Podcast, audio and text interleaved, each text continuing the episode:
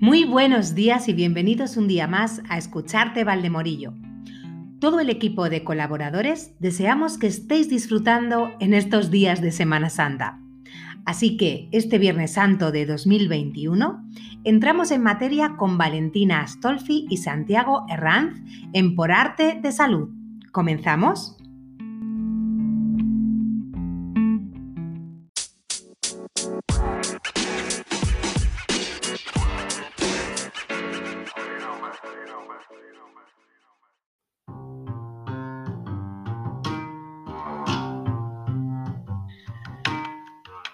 ¿Los hidratos de carbono son realmente los malos de la película?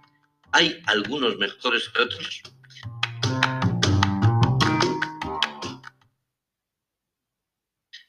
Bien, este tema vamos a tratarlo hoy y para eso contamos con la presencia de nuestra especialista en nutrición, que es Valentina Astolfi. Eh, a ella le vamos a hacer las preguntas que nos ha realizado una oyente del podcast, Robbie. Preguntas, todas ellas llenas de contenido para eh, conocimiento de los hidratos de carbono. Eh, muy buenas, Valentina. Hola, buenos días. Mira, nos traslada Robbie, eh, un oyente, una serie de preguntas que voy a, voy a trasladarte yo a ti para que tú nos las vayas respondiendo. ¿De acuerdo? Vale, perfecto. ¿Qué cantidad o qué proporción aproximada de hidratos con respecto al resto de alimentos es saludable tomar a la semana? Vale. Eh, yo entiendo que como hay mucha información sobre este tema, es un poco complejo a veces tomar decisiones, ¿no? Pero eh, como siempre, siempre lo digo, habría que mirarlo en un contexto, porque no todas las dietas son malas ni todas son válidas, o sea, hay muchas que son saludables, eh, entonces habría que ver un poco el tipo de alimentación que uno que uno lleva, porque por supuesto un tipo de alimentación, por ejemplo vegetariana, tiene una cantidad de hidrato de carbono mucho mayor que un otro tipo de alimentación que puede ser, por ejemplo, en oposición la dieta cetogénica, donde el hidrato de carbono es muy bajo y la, el macronutriente, digamos, que se utiliza como fuente energética es la grasa. O sea, todo va en relación al tipo de alimentación que uno lleva. Entonces, de manera general, eh, digamos con la típica dieta mediterránea, digamos que un 55-60% de hidratos de carbono es lo que se aconseja en cuanto a dieta mediterránea. Pero, repito, que el hidrato de carbono no es la única fuente eh, posible de, de energía, digamos, para nuestro organismo. Bien, pero ¿realmente qué es un hidrato de carbono saludable y qué es lo que aporta a nuestra salud?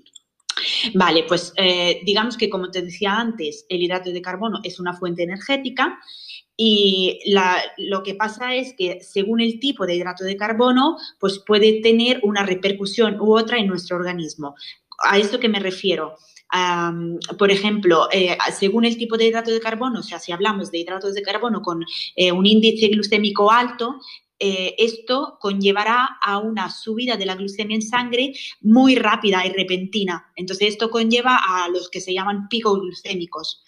Em, y eso es lo que eh, ya se ha visto con estudios, que es lo que habría que evitar para mantener una alimentación saludable. Así que realmente lo que se aconseja es tomar hidratos de carbono de medio o incluso mejor bajo índice glucémico eh, para evitar esos picos y mantener la glucemia en sangre estable. Eh, sí, porque ¿qué relación existe entre los hidratos de carbono y los azúcares? Digamos que el hidrato de carbono es un azúcar, o sea, entra dentro, de, o sea, el azúcar es un hidrato de carbono y, el hidrato de carbono es un azúcar, o sea, es una familia, digamos, ¿no? Eh, la, historia está, yo creo, el problema de, todo esto nace por, una, por un problema social, porque nosotros asociamos el sabor dulce, entonces, sobre todo la bollería, las tartas, no te hablo de hidratos de carbono cuanto a eh, arroz o pasta, ¿no? Pero más bien con eso, galletas, bollerías, eh, chocolate, chocolatinas, ¿no? Todo ese sabor dulce, sabor dulce lo asociamos a, fiestas de cumpleaños, a fiestas, eh, no sé, como la Semana Santa, eh, la Navidad, con el turrón. Entonces, asociamos el, placer al sabor dulce. Y eso es un poco el error ¿no? que, cometemos eh, a nivel de alimentación, porque no existe un alimento mejor que otro, ni un macronutriente mm, más importante que otro. Todos, todos son importantes y ninguno habría que excluirlo de la alimentación. Ya. Eh, bueno, eh, últimamente en España eh, hay cantidad de sitios donde se venden muy diferentes tipos de, pan. Sí. y existe una controversia con, con, los distintos tipos de pan y las recomendaciones sobre qué panes son los más saludables. Yo recomiendo Sí que es verdad que, eh, por ejemplo, yo recomiendo rebajar la cantidad de gluten en, el, en, la dieta, sí que eso lo recomiendo porque se ha visto que el gluten es una molécula que puede crear inflamación, eh, sobre todo eh, porque el, trigo últimamente está muy, ha sido modificado muchísimo a nivel también también genéticamente. Entonces eso ah, conlleva a una cantidad de gluten en, la molécula del, las moléculas del trigo, pues eh, muy elevada, que nuestro intestino y nuestro aparato digestivo no está preparado para conseguir em, aguantar una cantidad tan alta de gluten. Entonces, yo recomiendo primero buscar panes con trigos, con, eh, perdón, con cereales antiguos, o sea que pueden ser eh, la espelta o el camut, por ejemplo, que son que siguen teniendo gluten, pero mucho, mucho menor la cantidad. Eh, evitar los panes precocidos e industriales, como puedes encontrar en la gasolinera o en el chino, por ejemplo, y siempre elegir un pan de fermentación lenta, posiblemente de masa madre, porque allí es donde se descomponen bien eh, los antinutrientes, digamos, que, llevan todos los cereales y entonces estamos entonces consiguiendo un, alimento mm, pues, saludable y que aporta de verdad nutrientes eh, útiles en nuestra alimentación. Y, por último, Valentina, eh, Respecto de las harinas, las pastas y los arroces, que eso está en, la alimentación de, cualquier familia de, cada semana, ¿no? Eh, ¿Cuáles son las más convenientes?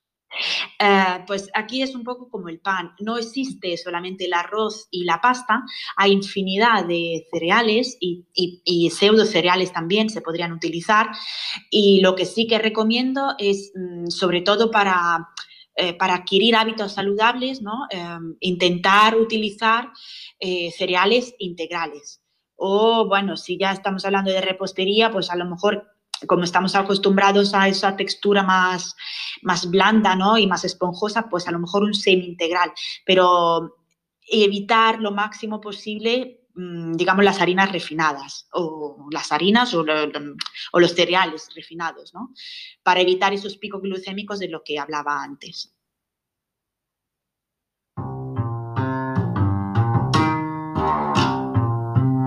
Eh, muchísimas gracias, Valentina, por transmitirnos todos tus conocimientos y esperemos que Robbie haya quedado satisfecha con estas respuestas. vale. Muchas gracias.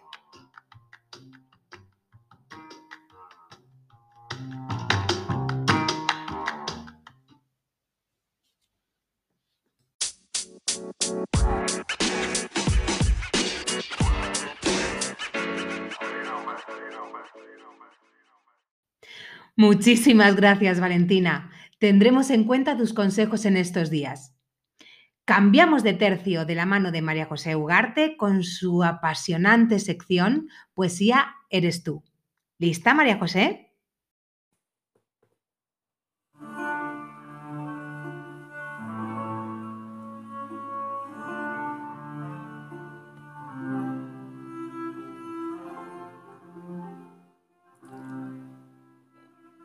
Feliz día, amigo.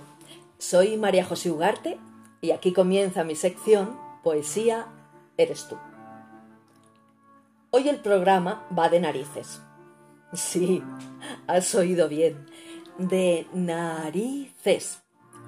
¿Conoces el famoso soneto satírico de Francisco de Quevedo a una nariz? El poema dice así. Érase un hombre a una nariz pegado Érase una nariz superlativa. Érase una nariz sayón y escriba. Érase un peje espada muy barbado. Era un reloj de sol mal encarado. Érase una alquitara pensativa. Érase un elefante boca arriba. Era Ovidio Nasón más narizado. Érase un espolón de una galera. Érase una pirámide de Egipto. Las doce tribus de narices era. Érase un naricísimo infinito. Muchísimo nariz. Nariz tan fiera que en la cara de Anás fuera delito. Este soneto apareció en el Parnaso español, la principal colección de poesía de Quevedo, que fue publicada póstumamente en 1647. Existen variantes en las que el último terceto cambia, como en el manuscrito conservado en la Biblioteca Nacional de Madrid, que dice así. Érase un naricísimo infinito, frisón, archinariz, caratulera, sabañón, garrafal, morado y frito. no sé cuál me gusta más, pero ambas revelan un tremendo ingenio, porque Francisco de Quevedo tenía una personalidad arrolladora. Era insolente, beligerante, culto y un profundo conocedor del castellano. Cultivó todo tipo de géneros, desde la picaresca hasta escritos políticos, filosóficos, ascéticos, teatro, también poesía burlesca, satírica, amorosa, erótica, moral, etcétera, etcétera, etcétera. Este feroz poema burlesco, Quevedo se lo dedicó a la nariz de su adversario, Luis de Góngora.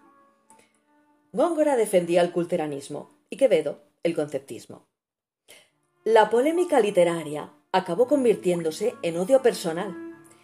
Era tal la inquina que se tenían que se intercambiaron poemas insultándose. Eso sí, con gran ingenio. Si Quevedo se reía de la nariz de Góngora, Góngora se burlaba de los pies zambos de Quevedo, que hacían que anduviera cojeando, y de sus gafas, los famosos Quevedos. Quevedo acusaba a Góngora de ser mal sacerdote, de tener origen judío y de ser un jugador empedernido. Góngora decía de Quevedo que bebía en exceso y le llamaba Quebebo. Podríamos hablar durante horas del enfrentamiento entre los dos escritores barrocos, pero no me quiero despedir hoy sin poner otro ejemplo de narices.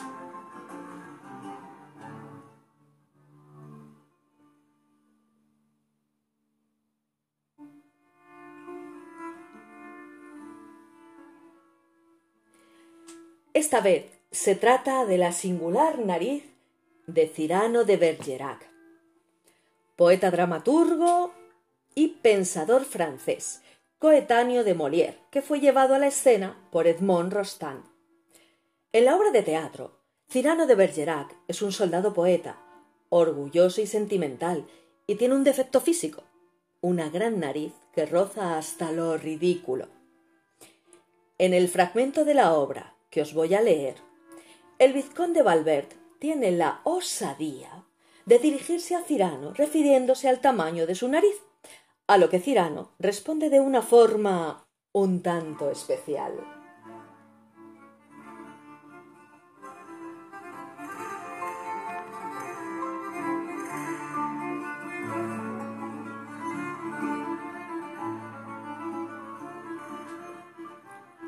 El vizconde Valverde. Tenéis una nariz. Mm, una nariz. grandísima. Cirano. Ah, ¿no sois algo corto, jovenzuelo? Pueden decirse, Dios mío, tantas cosas más, variando el tono. Por ejemplo, atended. Agresivo. Yo, caballero, si tal nariz tuviera, os juro que al instante me la amputaría. Amistoso. ¿Se vaya en vuestro vaso al beber o un embudo usáis al caso? Descriptivo. ¿Es un cabo? ¿Una escollera? ¿Mas qué digo? Si es una cordillera. De escribanía. ¿Caballero o caja de tijeras sois? Curioso. ¿De qué os sirve ese accesorio? ¿De alacena, de caja o de escritorio? Burlón, ¿tanto a los pájaros amáis que en el rostro una alcándara les dais? Brutal, ¿podéis fumar sin que el vecino ¡Fuego en la chimenea! grite. Fino. Para colgar las capas y sombreros, esa percha muy útil ha de seros. Solícito. Compradle una sombrilla, el sol ardiente, su color mancilla. Previsor. Tal nariz es un exceso. Buscad a la cabeza contrapeso. Dramático. Evitad riñas y enojo. Si os llegara a sangrar, diera un mar rojo. Enfático. Oh, nariz. ¿Qué bandaval te podría resfriar? Solo el mistral. Pedante. Solo el animal, señor, que Aristófanes llama hipocampo elefante camello, debió tener bajo la frente a tanta carne sobre tanto hueso. Respetuoso. Señor, besóos la mano, digna es vuestra nariz de un soberano. Ingenuo. ¿De qué hazaña o qué portento en memoria se alzó este monumento? Lisonjero. Nariz como la vuestra es para un perfumista linda muestra. Lírico. ¿Es una concha? ¿Sois tritón? Rústico. Eso es una nariz, ni hablar. O es un nabo gigante o es un melón pequeño. Militar. Si a un castillo se acomete, aprontad la nariz, terrible ariete. Práctico. ¿La ponéis en lotería? El premio gordo, esa nariz sería. Y finalmente, a Píramo imitando. Malhadada nariz que perturbando del rostro de tu dueño la armonía, te sonroja tu propia villanía. Poco más o menos esto, querido, me habríais dicho si algunas letras tuvierais y algún rastro de ingenio, mas de este vos, el más lamentable de los seres, nunca tuvisteis un solo átomo, y de letras sólo tenéis las ocho que forman la palabra majadero.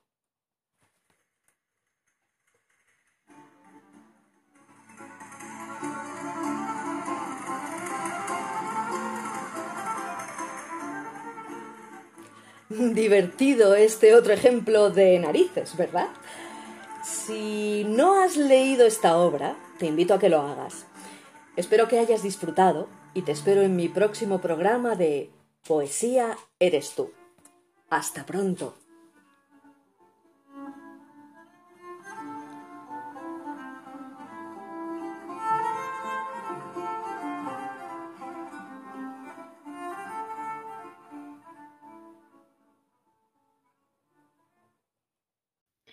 Y para finalizar, con la energía y el ánimo arriba, nos acompaña Miguel Ángel Blasco en 100% libre de reggaetón.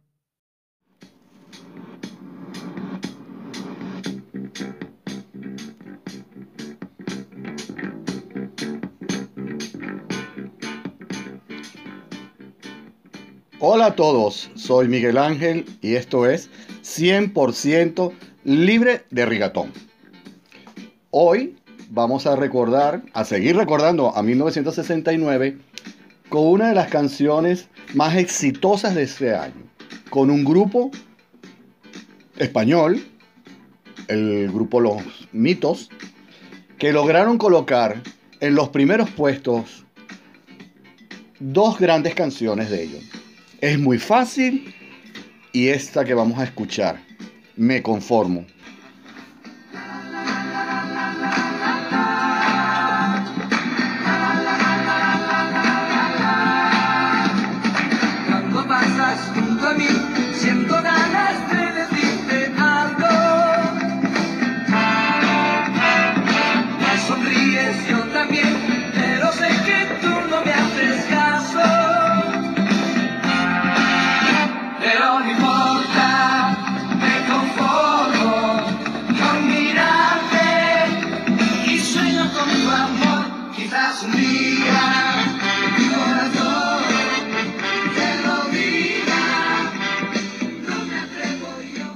Estas canciones de los mitos me transportan a esa época, una época donde las canciones eran románticas, donde la gente parecía inocente y le daba como miedo de expresar sus sentimientos, junto con muchísimas canciones del Festival de San Remo, otras españolas y otras a nivel mundial, era el romanticismo puro.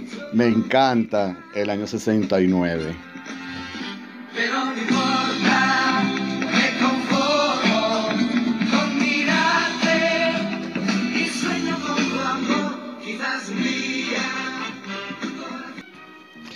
Y vamos a continuar y vamos a dar un pequeño brinco en el, en el tiempo. Vámonos al año 1978.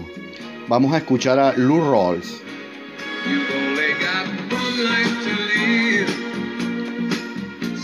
It in peace, live it in truth, live it in love. Why don't you live each day like it's your last one? You take control of your emotions, all your doubts and fears,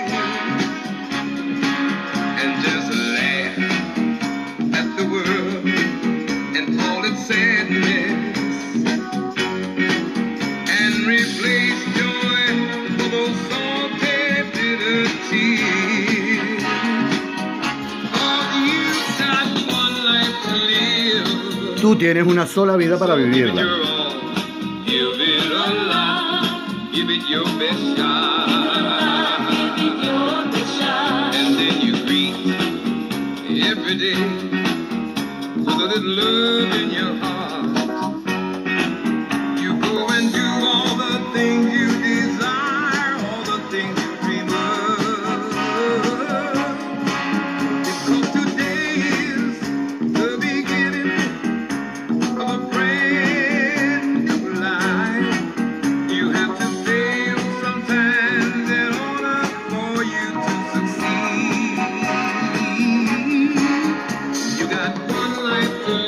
Tienes una sola vida para vivirla. Así que vívela en paz, vívela en verdad y vívela en el amor. Cuando te sientas triste y fuera, vamos a cantar. Y si estás triste, te haré reír.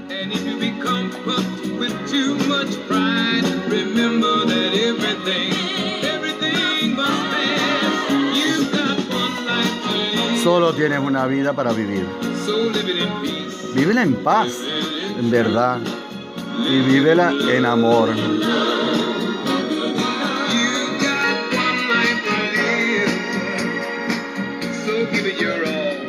Esta canción os la recomiendo que la escuchéis en el desayuno, en el almuerzo y en la cena. Te va a sentar de maravilla.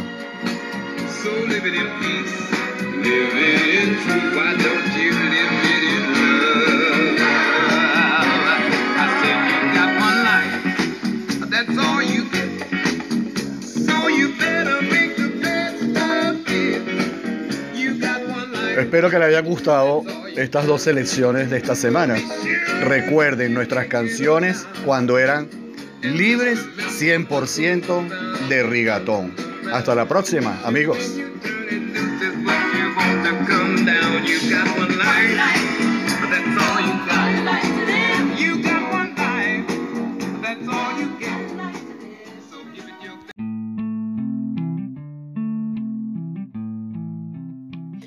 Muchísimas gracias, Miguel. Qué importante mensaje nos has traído esta semana. Recuerda que tú también puedes compartir mensajes, curiosidades, anécdotas en nuestra dirección de correo escuchartevaldemorillo.gmail.com o en nuestras redes sociales. Estaremos encantados de leerte. Finalizamos haciéndonos eco del mensaje de, de esta última sección de Miguel Ángel, 100% libre de reggaetón. Recordemos que solo tenemos una vida para vivirla. Vivamos como si cada día fuera el último. Tomemos el control de nuestras emociones, problemas y miedos. Demos todo lo que hay dentro de nosotros porque cada día comenzamos una nueva vida. Gracias a todo el equipo de colaboradores y gracias a ti, querido oyente, por permanecer ahí al otro lado. Carmen, desde Escucharte Valdemorillo, te envía un afectuoso saludo y te espero la próxima semana. Gracias y hasta pronto.